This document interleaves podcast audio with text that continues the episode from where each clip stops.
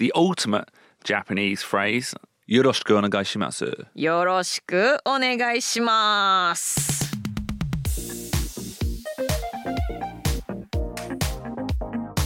外資系裏技英語基本のキー Translating Japanese phrases よろしくお願いします Icebreaker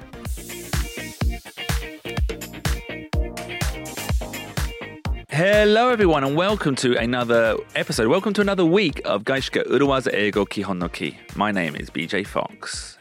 皆さんこんにちは外資系裏技英語基本のキー今週も始めていきたいと思います石井てるみですよろしくお願いします Now, tell me, this is our second week on translating Japanese set phrases. 出ました日本語の私たちがもうほとんどもう思考停止で使ってるかもしれないですね Shikoteshi. without thinking Is that what you call it? Shikoteshi? 思考停止思考停止 you stop thinking. You just do it on automatic. いやいやいやいや It's okay. It's automatic. なんかもうメール打ってると最近なんかもう定型文が自然と出てきたりするじゃない、もうそれがもう人間もそうしちゃってるんだと思う。もう、うん。ビジネスメールとはこういうものだという感じで使ってしまっている定型文 set phrases でもそれをじゃあね英語で言うにはどうしたらいいんでしょうかということですね Exactly. And last week we looked at how to translate kichona ojikan. And actually we asked the question, do you have to translate everything that is said? 貴重なお時間をどう訳すかというお話をしましたというよりそもそも言われたこと言いたいことを一語一語訳さなければそもそもいけないのかという疑問もありましたね And you said no we can use our judgment Yes, I think sometimes it's fine to use your judgment and just and keep the translation, the overall translation natural. はい例えば貴重なお時間の貴重なのところはこれはいらないと別に precious とかつけなくていいでしょうとジャッジをして全体的に、まあ、英語にした時に自然となるように整えられるといいですよね。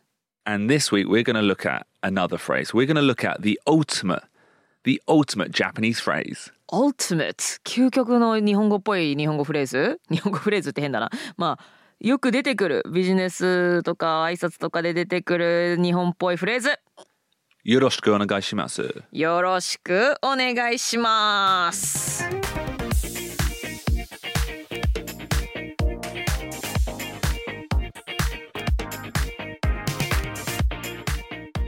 Japanese people, especially Japanese business people, love yoroshiku onegaishimasu.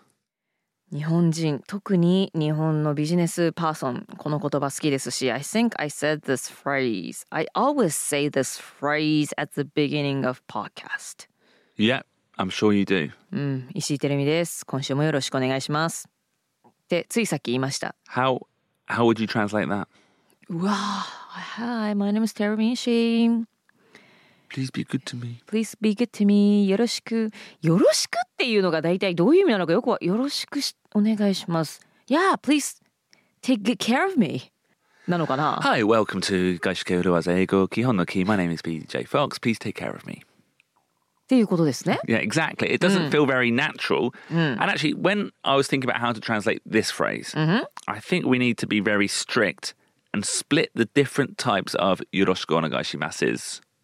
よろしくお願いします is よろしくお願いしますが複数形になりました So there are like a few several yo- types of よろしくお願いします is I bet there's hundreds of yoroshiku onegaishimasu, but I feel like there's a few main ones. I think like you, you, the one you just said there, Yep the you know the standalone yoroshiku onegaishimasu that you say at the beginning of a podcast, the beginning of a meeting, or just when you start anything, You say yoroshiku onegaishimasu. 何か始める時例えば会議の頭だったり何か始める時、今からパフォーマンスしますよろしくお願いしますお願いしますポッドキャスト始めますよろしくお願いしますお願いします今日のミーティングはなんとかです皆さんお集まりいただきましてありがとうございますよろしくお願いしますはいそんな感じでついつい言ってしまいますね Uh, and another one, I, I I feel like I use it quite a lot in Japanese mails. Um, is when you ask for something and the yoroshiku onegaishimasu comes inside a, a longer sentence, はい。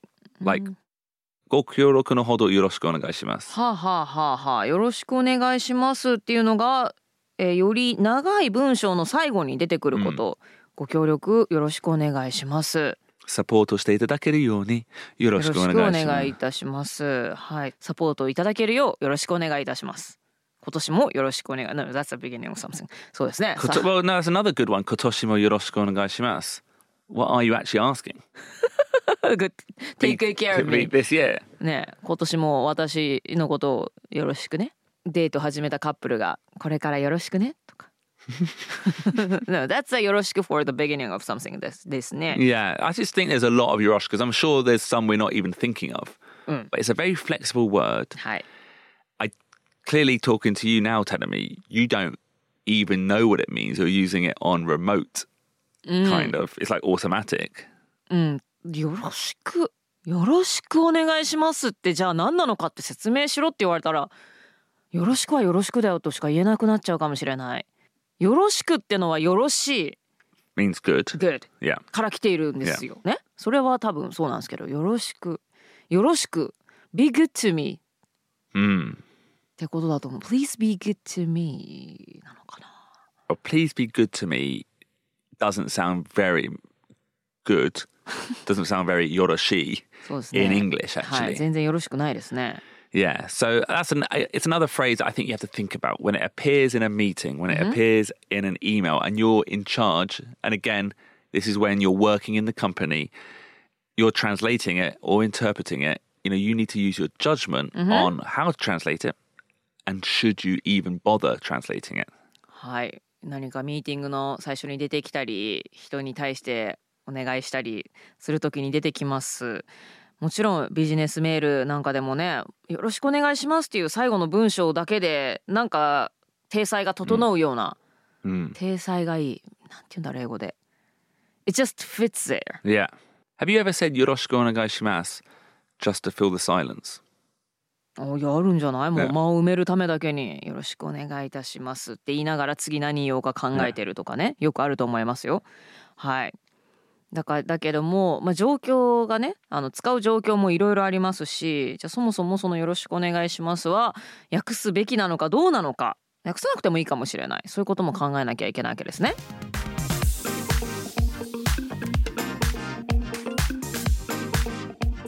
So, yoroshiku onegaishimasu, I said it was the ultimate Japanese phrase. Now, I know some listeners are probably thinking, no, that's oskare-sama. We'll look at that next week, okay? 究極の日本語というわけでねよろしくお願いします。いやそれはお疲れ様です。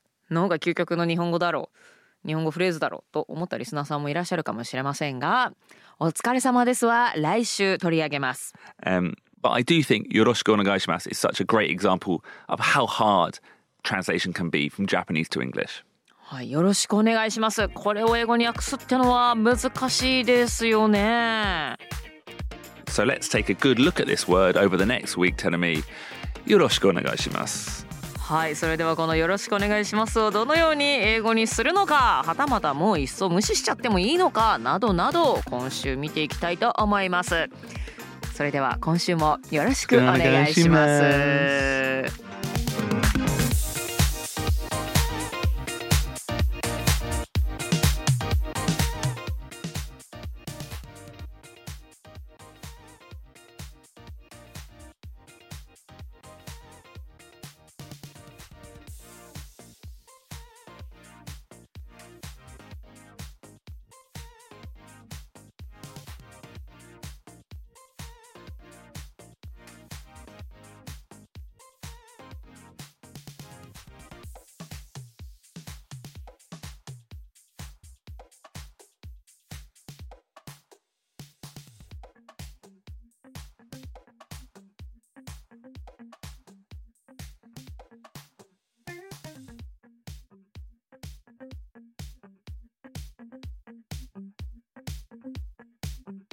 Thank you.